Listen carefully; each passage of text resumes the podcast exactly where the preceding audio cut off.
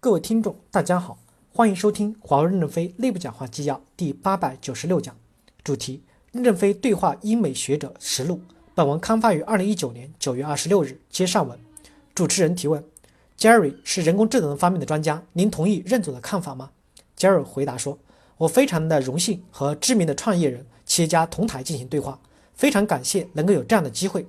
对于人工智能这个问题，任总刚刚已经充分的解释过了。”我觉得任总像莎士比亚一样，他一说完，我都不知道该说些什么了。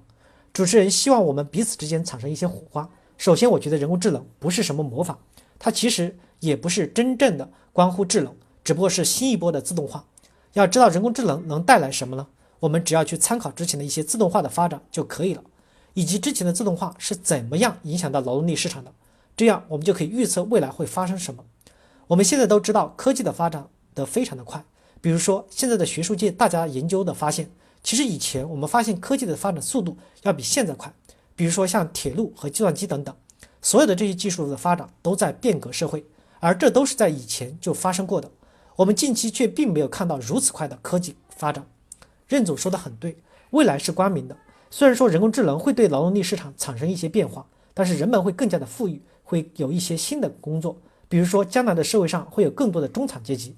我觉得这只是对劳动力市场的改变，不是说人们失业了。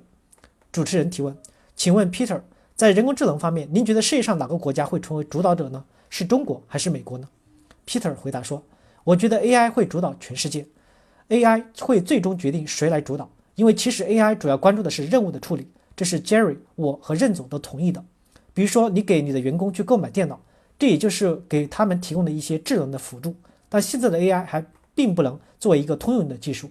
我们现在真正想要实现的，首先第一点是需要打造一个可持续发展的社会。我们要实现这一点，就不要觉得自己小修小补就可以了实现。我们真的是需要彻底的变革，彻底的改变。这些改变包括了我们的生物技术、纳米技术、AI、机器人技术，还有 IoT 技术。因为只有这些技术共同应用起来，人们才能够创造一个新的未来。比如说，重新利用这些材料。如果要做到这一点，就需要利用多重技术。这是一个很大的挑战。我知道任总可能会很支持我的观点，我们不能去消耗更多的石油或能源了，因为我们希都希望未来的地球是可持续发展的。我们需要给更多的人提供产品，需要打造一个可持续的生态系统，我们就必须要改变现在的做事方法。主持人提问：刚才讲到了创新，还有另外一个非常重要的词汇是信任。请问任总，其实华为也受到了很多严格的审查，因为你们是五 G 方面的领导者。为什么人们对华为和华为所做的事情有这么多的不信任呢？任正非回来说：“大家要看到几百年前，纺织的机械一开始也是不被信任的。工业革命的时候，大家把纺织机械砸毁了。如果没有纺织机械，就没有我们今天的高级面料。高级面料主要的生产国家还是英国，别的国家生产的面料还达不到英国的水平。那就是说，纺织机械的出现其实并没有剥夺纺织工人的权利，反而还提高了纺织的水平。火车出现的时候，跑得没有。”马车快的，当时还不被嘲笑过吗？但今天大家都认为火车可以拉很重的货物。火车刚开始出现在中国的时候，大家都把火车当成鬼怪一样去看待，都好奇怎么这个东西就会跑呢？一样的，中国的高铁刚出现的时候曾经出过事故，随即社会上一片否定高铁的声音。但今天没有人说高铁不好，我估计一百个人都说高铁是好东西。人工智能今天还是一颗新的豆芽，因为当时超级计算机、超级连接出现的时候。也是刚刚才萌芽，这个时候人们对人工智能很担忧，说担忧人工智能会导致人们道德水平发生变化。其实这个担心太过了。今天回过头看一看，其实人工智能已经增长了好几倍。几十年前社会还处在饥饿的状态，现在却已经很多的过剩、消费不掉的时代，所以产生生产在发展了。五 G 的出现也是一个意外，因为十年前有位土耳其教授写了一篇数学论文，恰巧合的是我们比别人早发现这篇论文，于是我们便投入了极大的力量。才做出了五 G。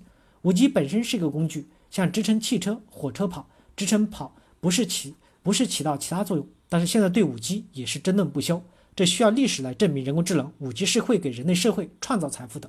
所以我们要给新生的事物一份信任，一份宽容。